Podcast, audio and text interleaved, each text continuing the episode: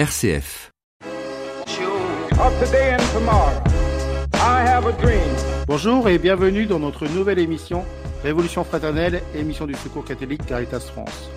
Aujourd'hui, je reçois Pascal Adrian, animatrice au Secours catholique. Bonjour Pascal. Bonjour Michael. Vous êtes euh, animatrice dans, dans, les Ardennes particulièrement et sur la thématique de la solidarité internationale. Pouvez-vous nous présenter en quelques mots votre mission? Ma mission est de dynamiser la thématique de la solidarité internationale sur la délégation Marne-Ardenne, c'est-à-dire d'être euh, force de proposition, de motiver les animateurs, les salariés et les bénévoles à la sensibilisation à la solidarité internationale. Alors aujourd'hui, euh, nous allons nous attarder en effet sur cette solidarité internationale au Secours catholique, euh, et peut-être avec euh, une vision peut-être un peu plus affinée sur le, Cap Vert. C'est un partenaire, c'est ça, du Secours catholique? Oui, c'est un partenaire du Secours catholique et en particulier de l'ancienne région Champagne-Ardenne, donc des deux délégations Marne-Ardenne et Champagne-Sud depuis dix ans. Un partenariat privilégié qui se déroule autour d'échanges de savoir, de rencontres et de solidarité. Alors, et vous faites comment Vous faites quoi euh, Qu'est-ce qui se passe tout au long de l'année? Tout au long de l'année, il y a des groupes et dans les communautés au Cap Vert, dans trois communautés, et dans les équipes du Secours catholique en France. Il y a des échanges maintenant via les réseaux sociaux, mais aussi par le biais de colis, par le biais d'appels téléphoniques et un an sur deux, les hum, personnes partent en mission. Un an, c'est euh, les personnes françaises qui rencontrent, qui vont vivre dans les communautés au Cap-Vert, et l'année d'après, c'est, euh, ce sont les hum, Cap-Verdiens qui viennent euh, rencontrer les Français pour un travail commun. Alors, une communauté au Cap-Vert, c'est quoi? Une communauté, c'est, ça ressemble à un village en France. c'est peut-être même plus restreint qu'un village en France parce que dans un dans, dans une entité dans euh, une organisation euh, administrative il peut y avoir plusieurs communautés. Donc c'est un groupe de personnes qui vivent ensemble qui s'entraident euh, qui travaillent ensemble et qui qui évoluent. Donc qui partagent des valeurs communes qui pour le bien-être commun? Tout à fait. Euh, c'est d'ailleurs comme ça que fonctionne aussi euh, leur caisse commune euh, au niveau de l'argent. Par exemple, quand il y a des personnes qui travaillent, elles ne, elles ne travaillent jamais que pour elles. l'argent est récolté pour. alors là-bas, Caritas euh, propose des prêts quand il y a des projets à mener euh, de construction euh, d'un local pour se retrouver, pour coudre par exemple sur la communauté de Longuera. C'est ce qui s'est passé. Donc Caritas Cap-Vert réalise les travaux et ensuite les personnes de la communauté au fur et à mesure remboursent ce prêt. Et quand, quand, un groupe de personnes travaille, donc euh, à tour de rôle, elles prennent en charge par exemple la réalisation du pain qu'elles vont vendre au marché. Lors de la recette, il y a une partie pour les personnes qui travaillent, une partie pour rembourser le prêt et une partie pour la caisse commune de la communauté qui sert euh, à aider les, les familles les plus pauvres euh, parce qu'il n'y a pas de système de couverture de santé, par exemple, et que euh, quand il y a une opération euh, qui n'est pas prise en charge par un dispensaire, il faut que les familles règlent la facture. Et c'est quelque chose, un système qui marche plutôt bien ou, ou qui est confronté à différentes difficultés? Le système marche plutôt bien. de toute façon, ils n'ont guère que d'autres solutions. Euh, quand les parce que les communautés sont aussi parfois très très excentrées euh, de la ville, donc les seuls contacts qu'elles ont, c'est euh, de se rendre au niveau du marché pour pouvoir vendre. Par contre, euh, grâce entre guillemets au tourisme, parce que on voit qu'avec la crise sanitaire, ça a vraiment des limites, les frontières ont été fermées, mais grâce au tourisme, elles peuvent aussi commencer à vivre de, la confection de ce qu'elles ont fait pour euh, euh, pouvoir sortir des revenus pour pouvoir vivre. Euh, les limites, ce sont effectivement euh, toujours cette, euh, comment dire, cette dépendance de l'extérieur, comme ce sont des îles qui n'ont pas beaucoup de ressources euh, même, euh, il faut toujours qu'ils importent. Euh, par rapport à l'alimentation des cochons qu'elles qu'elles élèvent, par exemple, elles sont obligées de tout acheter pour élever du bétail. Il faut acheter l'alimentation, rien ne peut être produit sur place. Donc forcément, il y a une, il y a une forte dépendance. Là-bas, ils travaillent encore aujourd'hui à l'alimentation pour tous. Euh, les, la Caritas est très très vigilante par rapport à par rapport à ce à ce genre d'action. Euh, tout le monde ne mange pas à sa faim au Cap-Vert. Alors vous nous parlez de tourisme, vous nous parlez de deal, mais c'est vrai qu'on n'a pas forcément présenté où était le, le Cap-Vert et comment euh, voilà comment on peut le trouver parce que on ne le connaît pas forcément. Le Cap-Vert se trouve, c'est une réunion de dix îles neuf sont habitées. Ce sont des îles volcaniques qui se trouvent au large du Sénégal, euh, au, par rapport à la Corne d'Afrique. Quand on regarde un petit peu à gauche, euh, il y, a, cet archipel. Et euh, sur ces dix îles, il y a deux îles qui sont principalement occupées par du tourisme, mais ce tourisme, il est, enfin, ce, pays, il est exploité par de, des compagnies de, voyage qui ne reversent pas forcément et qui n'embauchent pas forcément. Ça commence à évoluer, mais euh, le, pays ne bénéficie pas forcément de, de, des retours de ce tourisme. De plus en plus, il y a du tourisme solidaire, c'est-à-dire que euh, les personnes sortent un petit peu de ces tours opérateurs, reviennent sur l'île principale de Praia, font des treks parce qu'il y a des, très très jolies euh, randonnées à faire. Et euh, dans le cadre de, de, ce, de, ces treks, il peut y avoir du logement, euh, de l'hébergement chez l'habitant. Et là, euh, dans le cadre du tourisme solidaire, euh, ça permet aux, personnes, euh, aux communautés de vivre de, de, mieux en mieux. Donc une source de revenus, une source génératrice de, de, revenus pour les personnes, pour les communautés, donc grâce à ce tourisme solidaire. Et comment les personnes peuvent avoir envie de faire du tourisme solidaire? Alors, par rapport aux trois communautés que, avec qui nous avons de forts liens, nous, depuis dix ans, euh, se déroulent des échanges autour justement de cette possibilité de d'accueillir euh, des personnes euh, qui font du tourisme. Et puis, euh, les Capverdiens sont vraiment très très ouverts. Ce sont des gens très accueillants. Euh, et quand quand des personnes se, se, se, se baladent dans dans les euh, dans les collines parce que c'est quand même très très vallonné. Euh, l'accueil il se fait de, de manière naturelle. Euh, nous, ce qu'on leur propose, c'est un retour. En fait, le fait de venir en France, de voir un petit peu comment on accueille les gens, ça les influence sur leur façon d'accueillir. Et quand on va au Cap Vert, euh, on a toujours un, un, regard bienveillant et on leur, on leur prodigue des conseils, j'aime pas trop ce mot-là, mais leur dire, euh, bah voilà, euh, quand vous faites de l'artisanat, il faudrait que ça soit euh, euh fini, comment dire, vraiment bien fini. Enfin, il faudrait que ça, ça ressemble un petit peu à ça pour que les touristes soient attirés. Et on a vu l'évolution par rapport aux productions, ne serait-ce qu'en couture. On a vu l'évolution de, de la des finitions. Ça a été aussi grâce à une, une, des formations que, qui ont été euh, proposées par euh, la Caritas et euh, dont on a financé une partie. C'est une, une sorte de professionnalisation de, de leur pratique qui se fait et par le biais de formation et par le biais de retour. Nous leur envoyons aussi régulièrement, on cherche régulièrement des choses à faire avec très peu de matériel et en connaissant bien leurs leurs ressources. Euh, on peut aussi leur proposer des choses qui, euh, qui peuvent être reprises, des techniques qui peuvent être reprises par les, par les femmes qui sont très très douées euh, de, de leurs mains en fait. Alors donc là, c'est une forme de, de, revenu, le tourisme, le tourisme solidaire. vous avez évoqué l'élevage tout à l'heure. Est-ce qu'il y a d'autres formes de, de, ressources possibles au Cap-Vert? Alors il y a oui la fabrique de Rome avec la canne à sucre, qui est plutôt gérée par les hommes, on va dire.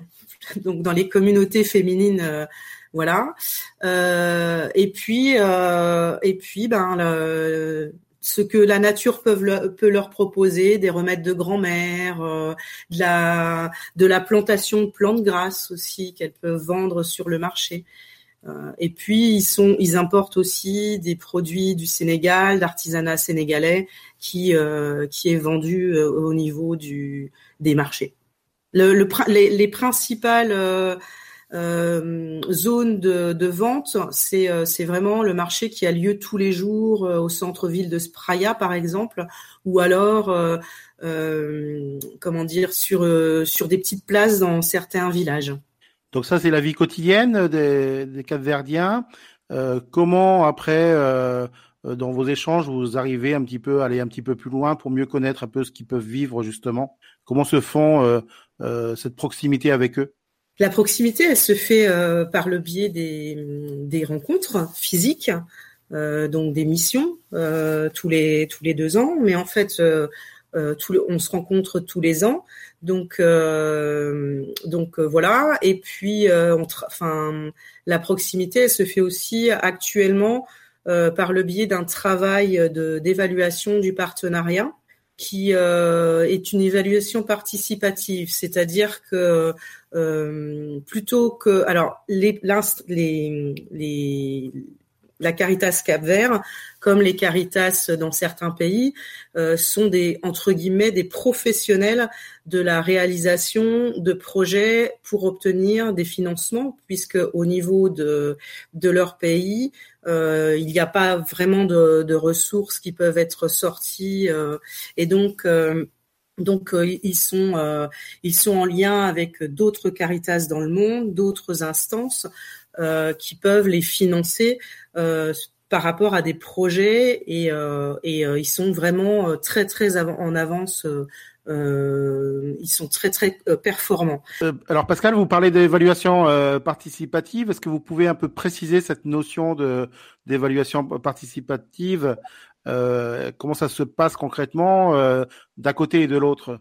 Alors l'évaluation participative, comme son nom l'indique, euh, tout le monde participe. Souvent les évaluations, elles sont faites par les instances, euh, par les caritas, par euh, la délégation, par exemple. Là, dans cette évaluation participative, le point fort, c'est que on a mis en route et les participants, donc les personnes des communautés et les bénévoles du Secours catholique en France. Euh, et donc euh, un premier temps de travail commun pour une définition euh, de ce qu'on allait évaluer et comment le faire a eu lieu en 2018. 19, pardon. Euh, et donc on est reparti chacun dans notre pays euh, avec un travail de, de, finalisation pour avec des, des, des critères d'évaluation communs euh, nous aurions dû nous rencontrer en juillet dernier pour finaliser cette évaluation participative euh, autour euh, de, donc de l'évaluation, mais aussi de l'évolution du projet de partenariat, parce qu'on ne peut pas rester pendant plus, enfin, toute une, éternité euh, camper sur un premier projet et ne pas y réfléchir à son évolution. Et donc, euh, avec la crise sanitaire, nous n'avons pas pu terminer ce travail ensemble. Nous avançons chacun euh, de notre côté, mais il y aura une mise en commun de fait, alors physiquement ou pas, suivant l'évolution de la crise sanitaire. Mais euh, en tout cas, de cette évaluation participative euh, sortira une décision commune de continuer ou non ce partenariat privilégié parce que euh, il faut qu'on soit au clair par rapport à ce que l'un et l'autre, ce que ce que les uns peuvent apporter aux autres et vice versa puisque c'est un partenariat. Donc euh, il faut que on soit toujours en évolution. Ce cette, euh, comment dire cette évolution elle sera validée et par Caritas Cap-Vert et par les délégations euh, du Secours catholique en France. Et le siège aussi. Alors vous avez justement parlé de, de ce qui pouvait être permis pour les Capverdiens tout à l'heure, de, de, certains conseils entre guillemets. Et vous, qu'est-ce que ça vous permet justement ce partenariat-là? Qu'est-ce que ça permet aux personnes euh, ici vivant en France? Alors, ça permet, alors, euh, toutes les personnes qui ont participé à une mission, c'est quand même le gros point de, le, point le plus fort du partenariat, c'est-à-dire aller vivre quelques jours au Cap Vert, toutes ces personnes témoignent comme quoi ça, leur a apporté quelque chose dans leur vie et qu'on ne peut pas ressortir de ce genre de mission indemne, je ne sais pas, mais on, on, ne ressort que plus riche. Parce que euh, on se rend compte que les Capverdiens, même si euh, matériellement ils n'ont pas grand-chose, euh, ils accueillent les gens avec un cœur énorme, avec une une joie de vivre et ils sont aussi aussi tous très croyants et très pratiquants. moi, ce qui m'a marqué sur une des paroisses, c'est qu'il y avait plus de 1600 enfants qui suivaient le catéchisme euh, et donc, euh, ça paraît complètement euh, incroyable sur sur une paroisse de se retrouver avec autant d'enfants à, éveiller. Et, euh, et il est vrai que c'est toujours une joie de pouvoir participer aux célébrations. On est, enfin, ils nous mettent toujours au cœur de la célébration quand on quand on est Euh, et c'est vrai que euh, c'est une, une c'est leur force aussi de pouvoir s'appuyer sur la foi et euh, ce qui permet aussi d'avoir des, des comment dire des actions autour de la charité. Depuis le début de la crise sanitaire, par exemple, il y a eu une grosse grosse solidarité entre les paroissiens et les personnes les plus défavorisées. Après billet, nous retrouverons Pascal mais tout de suite nous écoutons Funana s'occuper, une chanson rythmée sur la solidarité et l'accueil.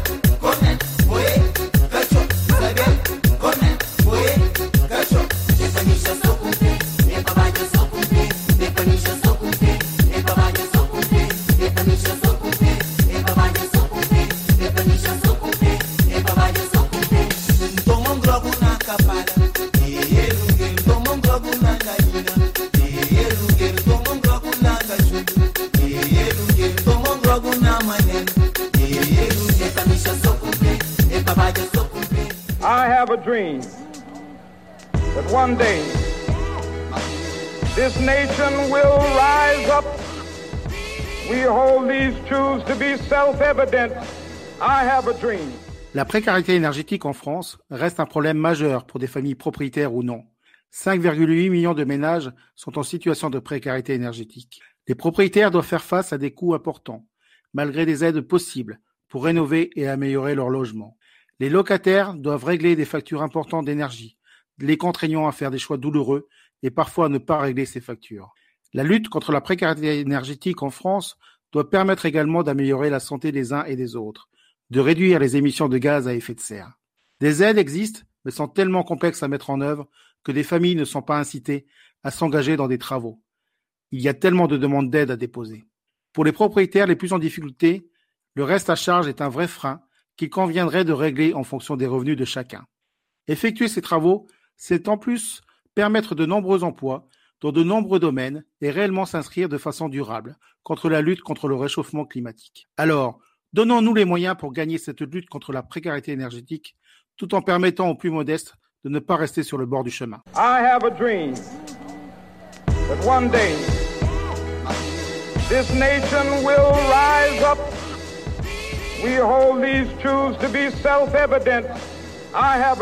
Nous reprenons avec euh, Pascal Adrian, animatrice pour la délégation Marne-Ardenne, qui nous a présenté notamment euh, son partenariat, le partenariat avec euh, le Cap Vert. Alors le Secours catholique, c'est la solidarité internationale et ça existe depuis très longtemps au sein du Secours catholique. Est-ce que vous pouvez nous en dire un petit peu plus, Pascal? Alors le Secours catholique a été créé en 1946 euh, dans l'après-guerre et euh, son créateur Jean Rodin a tout de suite voulu que la hum, comment dire le Secours catholique, il disait et deux jambes, c'est-à-dire une au national et une à l'international, parce que euh, pour lui, enfin pour les créateurs du secours catholique, la, solidarité n'a pas de nationalité. Et euh, on par par euh, ce qu'on vit avec euh, ou ce qu'on échange avec les personnes et on fait partie du réseau Caritas Internationalis, on se rend compte que même dans les situations les plus difficiles, il y a toujours de l'espoir il y a toujours des choses qui ressortent, de, des choses positives qui ressortent et qui sont qui sont force de vie par rapport à par rapport à tout ce qu'on vit et même encore aujourd'hui par rapport à la difficulté. Alors ça s'est traduit comment euh, par le passé? Comment ça se traduit cette solidarité internationale aujourd'hui? Alors par le passé, il y a toujours, enfin, on a commencé par euh, différentes campagnes, euh, différentes appellations, euh, et c'est sans cesse en évolution. Depuis des années, le Secours catholique sélectionne des projets phares et euh, ces projets phares permettent de, de, faire une étude de ce qui se passe euh, localement, de pouvoir se dire ben sur telle ou telle problématique, on va essayer d'aider financièrement pendant une période donnée et de voir l'évolution. Euh, je vais reprendre le Cap Vert parce que je, je le maîtrise un petit peu. Euh, au niveau de, du Cap Vert, euh, au moment du partenariat, quand le partenariat avec la Champagne-Ardenne a commencé, il y avait des projets phares par rapport à la construction de citernes, par rapport à l'agriculture. Et, euh, et donc, euh, ces, ces projets ont été menés pendant quatre ans. L'évolution du pays fait que au niveau financier, au niveau du PIB, euh, l'évolution est positive. Donc, euh, au bout de ces quatre ans, le Secours catholique euh, a, a, expliqué, donc c'est expliqué depuis le début, mais a mis fin à, ce, à cette aide financière pour pouvoir aller aider d'autres pays sur d'autres thématiques et puis euh, faire tourner la solidarité parce qu'on ne peut pas faire de la solidarité euh, euh, tout le temps partout. Et, et, comment justement alors sensibiliser le plus grand nombre à cette dimension de solidarité internationale? Alors au niveau du secours catholique, on a, on est, enfin, on, met en place effectivement des actions, euh, que ça soit de la solidarité, de comment dire, l'éducation à la solidarité, et la citoyenneté, que ce soit euh, des actions, des, des démarches de d'associations apprenantes en envoyant des bénévoles sur des des comment dire des instances euh, au niveau international. Par exemple, dans la région, nous avons eu des bénévoles qui sont partis au Bangladesh pour travailler sur euh, la thématique de, des migrations.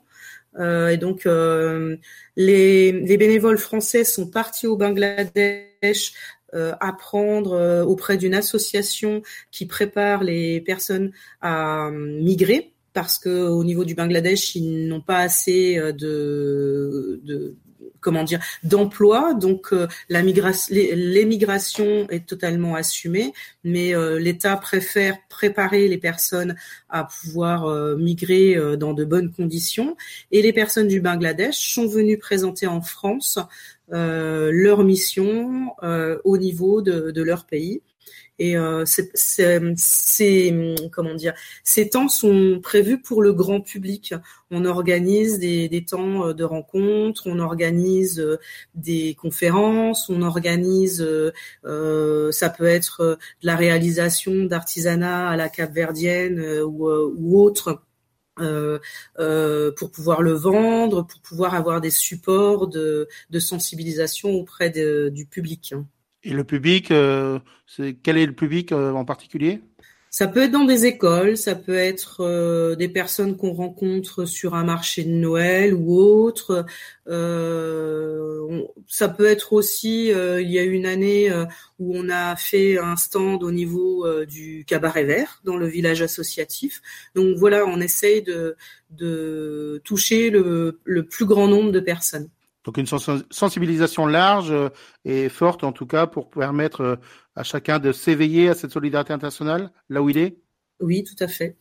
Et prendre conscience que euh, bah, on n'est pas tous aussi gâtés dans la vie, que la solidarité, elle est internationale.